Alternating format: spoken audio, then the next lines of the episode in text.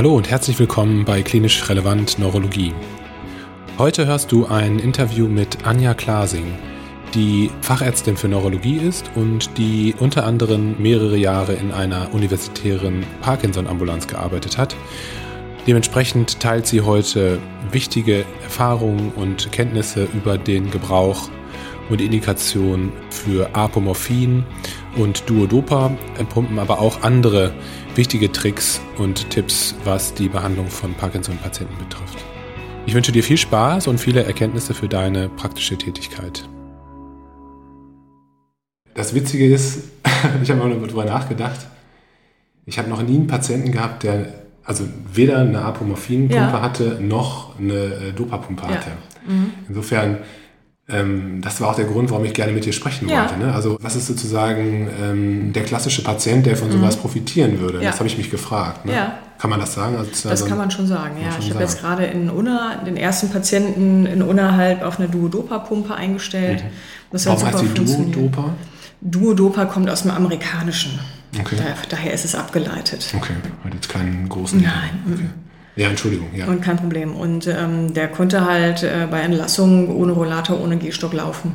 Das war schon gut. Und der hat sonst halt einen Rollator gebraucht. Ne? Und was hat dich ähm, daran denken lassen, dass der davon profitieren würde? Ganz starke Wirkfluktuation. Mhm. Der war einerseits ze zeitweise total überbeweglich, sehr hyperkinetisch, natürlich mhm. auch sturzgefährdet. Und im nächsten Augenblick hat er Faszination und Freezing gehabt, yeah. dass er gar nicht mehr vom Fleck kommen konnte. Sehr lange Parkinson erkrankt. Er hat yeah. aber offenbar ein Ansprechen auf Dopamin so dass es dann sinnvoll ist, dass man das mal probieren kann, weil häufig ist die enterale Resorption einfach so schlecht nach yeah. vielen Jahren Krankheit, die yeah. ich sage immer den Leuten, die Bewegung, die man außen sieht, die ist halt auch innen drin. Deswegen mhm. haben die eben auch so schlimm Verstopfung und mhm. man hat auch schon mal bei Magenspiegelungen gesehen, da waren noch Tabletten vom Vortag bei Parkinson-Patienten. Es wird einfach nicht weiter transportiert und das mhm. ist dann das Problem. Und irgendwann wird es dann transportiert und dann kommt plötzlich ganz viel an. Mhm. Und deswegen dann diese starken Überbewegungen mit Duodopa kann man das umgehen. Aber das heißt, das sind äh, überwiegend Patienten, die schon vorbehandelt sind, schon ja. viele Jahre die Erkrankung ja. haben. Ja. Und die ähm, Wirkfluktuationen ja, haben, das ist auch, gut einstellbar Das ist auch eine Voraussetzung letztlich. Das steht auch in der Indikationsliste mit drin, okay. Wirkungsfluktuation. Okay. Gut. Ganz wichtig für Apomorphin ganz genauso. Das sind auch alles Patienten, die schon lange krank sind, yeah. wo das äh, mit den oralen Medikamenten sehr schwierig ist, wo man anfangen muss, ganz viele Gaben zu machen, weil es sonst gar nicht mehr funktioniert.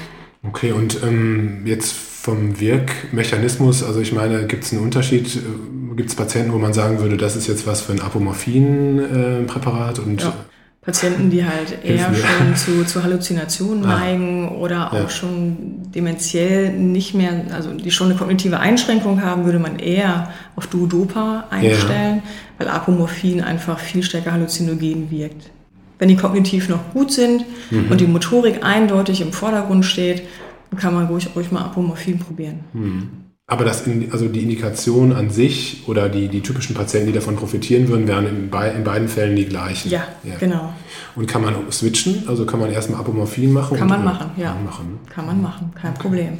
Man kann auch äh, letztlich nochmal überlegen, eine Tierhirnstimulation zu machen. Ja. Kann man auch. Ja. Da ist häufig dann das Alter das Limitierende. Wenn die Leute sehr lange krank sind, ja. dann haben die erstmal, was weiß ich, ein, zwei Jahre Apomorphin. Ja. Dann sagt man, okay, wir probieren es mal mit Duodopa. Mhm. Dann macht man nochmal so zwei, drei Jahre Duodopa. Und mhm. plötzlich sind die irgendwie 75, 80. Dann mhm. kommen noch andere Erkrankungen dazu, internistische Begleiterkrankungen, die das mhm. dann manchmal mit einer tiefen Hirnstimulation limitieren. Bis, man dann sagt, bis wann sagt man so ungefähr so eine Hausnummer? Wahrscheinlich das hängt das vom biologischen Alter auch ja, ab. Ja, genau. Und auch von den Nebenerkrankungen. Von den Nebenerkrankungen. Ja absolut, heutzutage. Aber auch bei einem fitten, sag ich mal, Ende 70-Jährigen würde, würde, man trotzdem eine tiefe ja, Hirnstimulation genau. machen. Mhm. Und ähm, vom, vom Phänotyp, sage ich jetzt mal, gibt es da Patienten, die da besonders gut von so einer tiefen, tiefen Hirnstimulation profitieren? Eher die Tremordominanten, muss Tremor man sagen. Ne? Und technisch, also wie läuft das dann? Also ähm, der Eingriff an sich ist wahrscheinlich jetzt kein großes Ding, oder? Also, Für die Duodopa-Pumpe oder? Ja. Unterscheiden sich Duodopa und Apomorphin-Pumpe ja. technisch? Ja, ja? Apomorphin wird subkutan gegeben. Ah. Das ist im Grunde wie so eine Art Insulinpumpe. Mhm. Ähm, das Aggregat für Apomorphin ist unerheblich größer als eine Insulinpumpe, sehr leicht, mhm. ganz unauffällig. Das finden viele Patienten gut. Mhm. Mm, Und es ist eben eine subkutane Gabe. Okay. Und Duodopa, dafür braucht man eben schon eine PEJ, Hm. die halt wirklich wie eine klassische PEG-Anlage mit einer ÜGD angelegt werden muss. Hm. Mit auch Pausieren von oraler Antikoagulation Ja. und so weiter. Kurzer Narkose, alles, was halt so dazugehört. Ja, ja, das muss man schon mit einberechnen. Okay. Aber überwiegend würdest du sagen, ähm, deine Erfahrungen mit diesen Therapieoptionen sind, sind gut. Ja, häufig ist es eher, dass die Patienten nicht sagen, ich will das Medikament nicht probieren, sondern viele Patienten haben eher Sorge vor der Technik. Dass die sagen, ich kann denn vielleicht die Pumpe nicht bedienen, was mache ich, wenn die Pumpe ausfällt, was mache ich, wenn ich das gar nicht hinkriege, was passiert dann mit mir, dann habe ich gar keine Medikamente. Das ist so die größte Sorge. Beide Pumpenanbieter bieten einen 24-Stunden-Patientenservice an mit einer Hotline-Nummer, die kommen dann auch raus. Okay. Die begleiten den Patienten schon im Krankenhaus, damit die sich auch kennenlernen und damit die halt auch bei der Einstellungsphase dabei sind und eben auch sehen, okay, wie viel braucht er in etwa. Mm, Und die kommen dann auch nach Hause, auch nach der Entlassung. Das heißt, es findet so eine Art Titrationsphase Ja, dann statt, genau. wo man gucken muss, wie viel die Patienten so brauchen. Genau. Ja. Man hat vorher halt, äh, sollte man versuchen, die Medikation deutlich zu verschlanken, am besten eine Madopar-Monotherapie. Wenn möglich, Agonisten ausschleichen. Das kann ja manchmal ganz schön lange dauern, weil die dann eh schon mehrere Agonisten manchmal drin haben. Und das muss man ja so langsam machen, wegen des Agonistenentzugssyndroms, dass sie da nicht reinrutschen. Das dauert dann, kann wirklich bis zu Wochen dauern, bis sie dann mit den Agonisten raus sind. Komthämmer sollte man absetzen. Wirklich versuchen, eine Madopar-Monotherapie zu machen. Dann gibt es Umrechnungstabellen für Apomorphin wie auch für Duodopa, dass man die Äquivalenzdosen errechnen kann und dann geht das. Du hast gerade gesagt, die, ähm, für das Apomorphin ist es so eine kleine äh, Medikamentenpumpe wie beim Insulin. Ja. Wie ist es beim, bei der Duodopa-Pumpe? Die ist relativ groß, die Ja. wiegt auch schon so 500 Gramm, muss man sagen. Mhm. Das liegt daran, dass das Duodopa sehr, sehr fest ist. Es ist ein sehr festes Gel. Mm, Man hat halt versucht, Duodopa in einer möglichst komprimierten Form zu bringen. So eine Kassette soll halt möglichst für 16 Stunden reichen, auch wenn die Patienten eine höhere Laufrate haben. Ein Milliliter sind 20 Milligramm, 100 Milliliter sind da drin. Und dadurch ist das Duodopa so fest geworden, dass der Pumpenmechanismus so stark sein muss, dass der Motor so viel Platz Ja, braucht. verstehe. Damit eben auch das Duodopa immer gepumpt werden kann. Das heißt, man muss so eine kleine Tasche mit sich tragen? Genau, oder? genau. Ja. Es gibt unterschiedliche Tragesysteme, Mhm. Westen, Gürteltaschen, ähm, Umhängetaschen. Da hat sich die Firma schon einiges einfallen lassen, das muss man Verstehe. sagen. Die sind da schon pfiffig. Und ähm, so vom Tages-Nacht-Profil, also nachts kriegen die der Patienten dann gar nichts an, an Apomorphin oder äh, Dopa? Genau, oder? man wird immer versuchen, nachts die Pumpe zu pausieren. Das ist äh, bei beiden Systemen auch empfohlen. Man sollte für Duodopa ungefähr eine sechsstündige Pause einlegen. Mm, Für Apomorphin ist es so, dadurch, dass es schon eher auch ein aktivierendes Medikament ist, dass, dass der Nachtschlaf nicht gestört ist. Dass man dann zur Nacht eben eine Pause macht mit der Pumpe. Viele nehmen dann Depotpräparat. Was sind denn so die typischen ähm, Probleme, die auftreten, wenn so, eine, so ein Pumpensystem implantiert worden ist? Ah, also Duodopa oder Apomorphin? Ja. Bei Apomorphin ist es so, dass da die Hautnebenwirkungen eindeutig im Vordergrund stehen. Es kann sich eben zu, zu so Knötchenbildung kann es kommen, weil das Medikament ziemlich, ähm, ziemlich sauer ist. Mhm. Und das Also- ist dann schon unangenehm. Hautirritationen. Ja, das ist so Wahrscheinlich das- das auch Infektionen Hauptproblem. manchmal. Genau, genau. Kann man so ein bisschen vergleichen, wenn, wenn man weiß, wie die Patienten, die MS-Patienten mit Interferon, Mhm. die haben das ja auch oft, dass sie auch relativ große Rötungen, Hautrötungen haben und auch Mhm. so eine kleine Verhärtung. Bei Apomorphin kann das auch kommen. Ich habe eine Patientin in Bochum gehabt, die hatte ganz, ganz lange Jahre Apomorphin. Mhm. Die hatte überall richtig kleine Knüppelchen, Mhm. die man spüren konnte. Das war richtig ein, ein Relief geworden. Aber es hat die Patientin nicht gestört. Okay, das hat sie toleriert, Ja. weil die Wirkung so gut war. Ja, Und können die Patienten das subkutane System bei Apomorphin selber wechseln? Ja. Prinzipiell können die beide Systeme selber wechseln. Beide Systeme, ja. Genau, bei Duodopa ist es so, da sind die Nebenwirkungen, was halt passieren kann, ist natürlich eine Sondendislokation. Merkt man dann daran, dass die Patienten plötzlich gar nicht mehr darauf ansprechen und man fragt sich, was denn passiert. Oder die Sonde ist verstopft. Da muss man halt schon wirklich immer ganz sorgfältig auch die Sonde spülen, wenn man die abstöpselt, weil eben das Duodopa auch so fest ist. Du hattest gerade ähm, tiefe Hirnstimulation angesprochen. Mhm. Das ist ja auch was, was man selten sieht. Ne? Mhm. Also warum denkst du, ist das so, dass man jetzt auch solche Pumpensysteme und ähm, invasive ähm, Behandlungsmethoden beim Parkinson, warum sieht man die so selten? Also ist das, weil das ähm, so schlecht verfügbar ist oder weil es so wenig ähm, Zentren anbieten oder hat das was, was mit dem fehlenden Wissen zu tun? Ich glaube, es ist von allem ein bisschen. Eine Mischung, ne? Man braucht natürlich jemanden, der das, der das machen kann, mhm. der da auch das schon mal gemacht hat, da vielleicht ja. sich das auch zutraut und sagt, mhm. nö, habe ich schon mal gemacht, kann ich. Ich kann mhm. den Patienten da auch begleiten. Mhm. Dann ist es für die Patienten eine Hürde. Mhm. Häufig sind niedergelassene Kollegen sehr zurückhaltend, weil die mhm. erstmal natürlich sich überlegen, okay, ich kann das Ding überhaupt nicht bedienen mhm. und vor allen Dingen, äh, wie belastet das denn mein Budget? Okay, ja, die klassischen Fragen. Und ja. Ähm, die Patienten haben häufig vor so technischen Dingen erstmal so ein bisschen Vorbehalt. Das ist eben doch dieses, was sie gewohnt sind, die Tabletteneinnahme, die sie haben sich darauf eingestellt, die haben sich Wecker gestellt, Handy gestellt, die wissen genau, okay, meine Tablette ist wieder fällig. Das ist automatisiert über die mhm. Jahre. Und jetzt ein komplett neues Therapieregime mhm. zu gehen, ist sehr schwierig für viele Patienten, weil die auch ihre Flexibilität verlieren. Mhm. Wenn man Parkinson-Patienten kennt, dann hm. weiß man, glaube ich, was ich damit meine. Ja, ja, ich verstehe. Und verstehe. tiefe Hirnstimulation, da ist einfach der Schritt zu einer Hirnoperation hm. für viele nicht denkbar. Hm. Die fragen dann, äh, brauche ich hinterher gar keine Medikamente mehr? Hm. Das muss man verneinen. Die brauchen alle noch eine Begleitmedikation. Das ist hm. ganz selten, dass jemand äh, mit einer tiefen Hirnstimulation so zurechtkommt. Und ich kann mir vorstellen, dass man sozusagen mit dieser Maßnahme bis zum Schluss wartet und damit im Endeffekt ist es zu spät. Ne? Genau, das ist auch das Problem. Und zu genau. stark erkrankt sind. Ne? Genau. Mhm. Häufig verpasst man dann auch den Augenblick, mhm. wo man eigentlich sagen müsste, okay, wir müssen die Therapie jetzt intensivieren. Jetzt ist der Zeitpunkt da. Das ist häufig so, dass man das verpasst. Weil man denkt, vielleicht kriegt man es nochmal hin und wir machen nochmal was anderes, wir mhm. probieren nochmal eine andere Medikation. Mhm plötzlich ist, ist die Phase vorüber, der Patient ist dann in einem so schlechten Zustand, dass man weder Pumpe noch tiefe Hirnstimulation machen könnte. Hm. Ich will jetzt heute gar nicht so sehr ähm, ins medikamentöse Detail gehen mhm. mit dir, sondern äh, ich wollte gerne ähm, eben auf diese Pumpensysteme ähm, und auf die tiefe Hirnstimulation eingehen.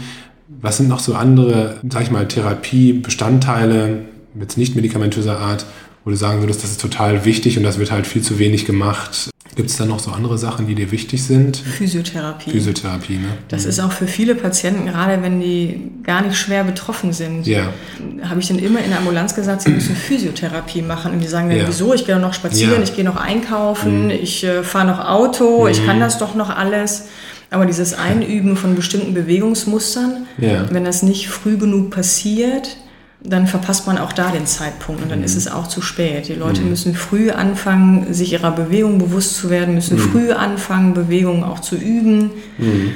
Das sind einfache Bewegungen, Pendelbewegungen, ja. große Bewegungen. Mhm. Das müssen die früh machen, damit sie es einfach einüben und damit sich auch das Bewegungsmuster einprägen kann. Jetzt ist ja zum Glück so, dass Parkinson, was heißt zum Glück, aber dass Parkinson zumindest häufig vorkommt. Mhm. Also dass die Physiotherapeuten, dass die Chance, dass der Physiotherapeut mhm. schon mal einen. Parkinson-Patienten gesehen hat, sehr hoch ist. Ja. Trotzdem habe ich das Gefühl, dass die therapeutischen Interventionen da sehr unterschiedlich sind. sind ne? Also ich meine, gibt es da irgendwelche etablierten, ähm, etablierten Therapieformen für Parkinson-Patienten? Ja, nicht. Also sowas wie Bubat oder sowas mhm. ähm, gibt es da halt leider nicht. Mhm. Das ist ja auch für die MS-Patienten manchmal, genau manchmal schwierig. Mhm. Genau, da gibt es ja auch eigentlich kein festgelegtes Programm, wo man sagt, ach Mensch, dann... Davon profitieren die besonders. Genau. Mhm.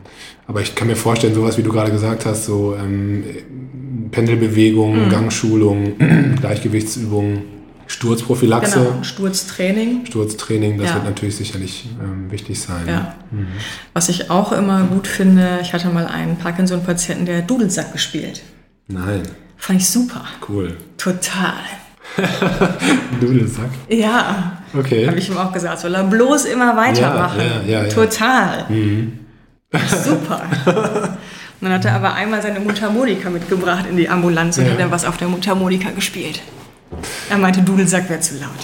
Aber es hat sicherlich ähm, viele positive Auswirkungen auf die ja. Erkrankung, kann ich mir ja, vorstellen. Genau. Darf ich dich äh, eine Sache fragen? Mhm. Und zwar ein Patient von mir, den ich gerade sozusagen gesehen habe. Ja. Madopar-Dosen von 62,5 Milligramm toleriert der gerade noch soeben. Aber alles, was so darüber hinausgeht, ähm, kriegt der so Hyperkinesien. Ne? Mhm. Also der Kopf kriegt so ein richtiges Hyperkinesien im Kopfbereich, Rumpfbereich. Ja. Und ja, genau. Alles, was ich mit dem versuche, funzt nicht. Also der kriegt immer diese Hyperkinesien. Jetzt haben wir so ein bisschen, also wir sind halt bei dieser niedrigen Dosierung und haben versucht, die Zeitabstände kürzer zu machen. ja. Wäre das auch so ein Patient, Wie lange ist der krank? würde ich, würde ich denken, vier, fünf Jahre ist der sicherlich schon krank und er ist auch schon betagt. Kognitive Einschränkungen hat er, er sicherlich. Ne? Ja. Ich, hab, ich betreue den erst seit kurzem, deswegen Ja. kann ich das nicht genau sagen. Also er war auch vorher nicht neurologisch ähm, angebunden, leider. Mhm. Okay, Ne? Also okay. nur hausärztlich behandelt. Und der ist wie alt in etwa? Ende 70 ist der. Ende 70, aber sonst noch ganz gut zurecht. Rüstiger alter Herr. Ja. Rüstiger alter Herr. Okay, und der hat eine Madopar Mono. Ja. ja, ich hatte einen Dopaminagonisten auch versucht. Das hat erst ganz gut geklappt, aber. Ja. dann hat er das auch abgesetzt, weil er halt äh, mit Übelkeit zu tun hatte. Dann habe ich ihm noch ähm, ähm, Domperidon gegeben. Ja. Das hat ganz, funktioniert, äh, ganz gut funktioniert, aber dann hat er auch äh, diese Hyperkinesin darunter entwickelt, hat es auch selber abgesetzt, das Medikament, Okay. weil er es nicht mehr ertragen konnte. Wie viele Dosen hat er denn davon am Tag? Ähm, also wir hatten jetzt zuletzt Zeitabstände von drei Stunden zwischen Mhm. Ja, den das- 62,5 Milligramm Ja. Manopar. Und wenn er das nicht nimmt, dann wird er steif. Der ist sehr steif, also ein sehr hypokinetisch rigides Ja. Syndrom. ne? Also der Tremor ist gar nicht so im Vordergrund. Der ist wie eingefroren, sagt er dann manchmal. Ne? Er Ja, steht dann in der kann Türschwelle, machen. kann nichts mehr machen. Ja. Wären eigentlich ein klassischer Patient für Duodopa, ne? Witzig, ja. Weil auch mit einer ganz geringen Laufrate kann man den dann wahrscheinlich so glätten, Hm. dass er halt die ganze Zeit kontinuierlich was kriegt, was aber halt nicht zu Hm. viel ist. Wenn er mal was braucht, kann er sich einen extra Bolus geben. Wäre eigentlich ein guter Patient. Kann man sowas testen Ja. vorher? Ja. Man kann das testen mit einer nasojejunalen Sonde. Die wird dann auch endoskopisch gelegt, dass sie auch wirklich richtig liegt. Weil wenn die nicht richtig liegt, dann funktioniert es auch nicht. Das muss also ein, ähm, Internist machen. Ja. Und dann kann man zwei, drei Tage Testphase machen. Häufig sieht man schon am Tag der Anlage, wenn dann die erste Kassette drankommt, dass es funktioniert. Und wenn es nicht funktioniert, guckt man halt, liegt die Sonde richtig, kann man auch röntgenologisch machen, probiert sich halt mit der Dosis daran zu tasten, guckt nochmal am Folgetag, ob es dann besser läuft, weil die kriegen ja auch alle ein bisschen Propofol-Narkose, die brauchen immer ein bisschen manchmal. Und dann guckt man, ob es funktioniert. Und wenn es funktioniert, kann man dann sofort dann auch die PEJ legen. Super, gute Idee. Manche ähm, Patienten, die, die sich was trauen, sage ich mal, die sagen auch, nee, ich verzichte drauf, wir können sofort die PEJ legen. Legen sie rein, ja. Genau. Ja. Im Notfall kann man sie auch theoretisch ziehen, wobei, ja. Kann man, kann man, wie eine PEG auch, ne? Mm, Aber die sagen dann, nee, mit so einer Nasensonde ein, zwei Tage rumlaufen kann ich mir nicht vorstellen, das will ich auch nicht, dann habe ich da immer was und wenn die rausfällt, dann muss sie wieder endoskopisch gelegt werden. Das ist schon ein Aufwand, auch für die Patienten ist das belastend. Und da gibt es durchaus welche, die sagen, nö, machen wir sofort. Das Praktische bei einer PEJ muss man sagen, die haben ja auch einen ganz normalen PEG-Schenkel. Und wenn dann die Dysphagie irgendwann so schlecht wird, dann kann man natürlich zusätzlich auch noch Kalorien geben. Wenn es dann mit der oralen Ja, Nahrungsaufnahme klar. nicht mehr so gut klappt. Als Nebeneffekt.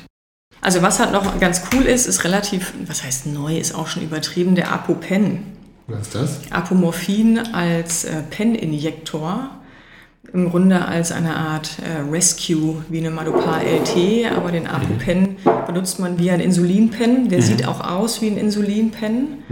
Wenn man noch relativ mobil ist, man hat aber zwischenzeitlich äh, Freezing, aus dem man nicht rauskommt, dauert eine LT natürlich, man muss sie auflösen und so weiter, ziemlich lange. Dann kann man sich stattdessen auch den Apomorphin Pen geben. Und das geht relativ rasch, so 15 Minuten, dann ist man wieder dabei. Auf der Spur. Ja, genau. Okay. Das habe ich auch schon bei einigen Patienten gemacht, gerade wenn die noch berufstätig sind. Mhm. Da ist das dann ganz gut. Thema Schluckstörung, ähm, hattest du vorhin schon angesprochen. Ähm, siehst du das häufig, auch bei, ähm, auch bei jüngeren Patienten, also die Ja. so einen frü frühen Beginn haben, ja. Ja, schon. Das Problem ist, dass die Schluckstörung gar nicht bemerkt wird Mhm. von den Patienten nicht und auch von den Angehörigen nicht, weil die auch häufig still aspirieren. Ja. Das heißt, da macht ja auch schon mal Problem. Wehs dann, oder? Ja, mhm. Das ist auch ein großes Thema in einer, Parkinson-Welt, dass man eigentlich bei allen Patienten bei Diagnose schon die erste Phase machen sollte, um zu sehen, was ist da eigentlich dahinter. Wird natürlich nicht gemacht, weil die Möglichkeiten auch gar nicht überall da sind.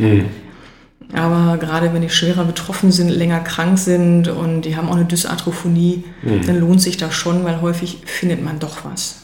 Die mhm. Zungenmotorik ist schlecht. Die kriegen einfach auch die Nahrung gar nicht mehr gut transportiert im Mund. Mhm. Und auch die ganze Schlumpfmuskulatur ist mit betroffen.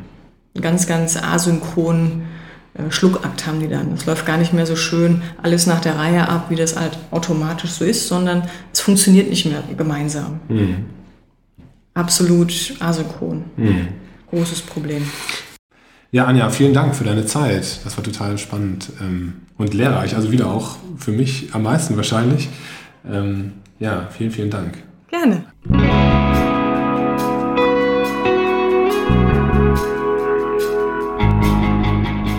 Vielen Dank fürs Zuhören. Wir hoffen, dass du auch heute wieder wichtige Informationen für deine Tätigkeit im klinischen Alltag sammeln konntest. Wenn du Fragen oder Anregungen hast, dann melde dich gerne bei uns unter kontakt.klinisch-relevant.de. Wir würden uns auch sehr freuen, wenn du uns weiterempfehlen würdest an deine Kolleginnen und Kollegen. In diesem Sinne, alles Gute und bis bald. Ciao.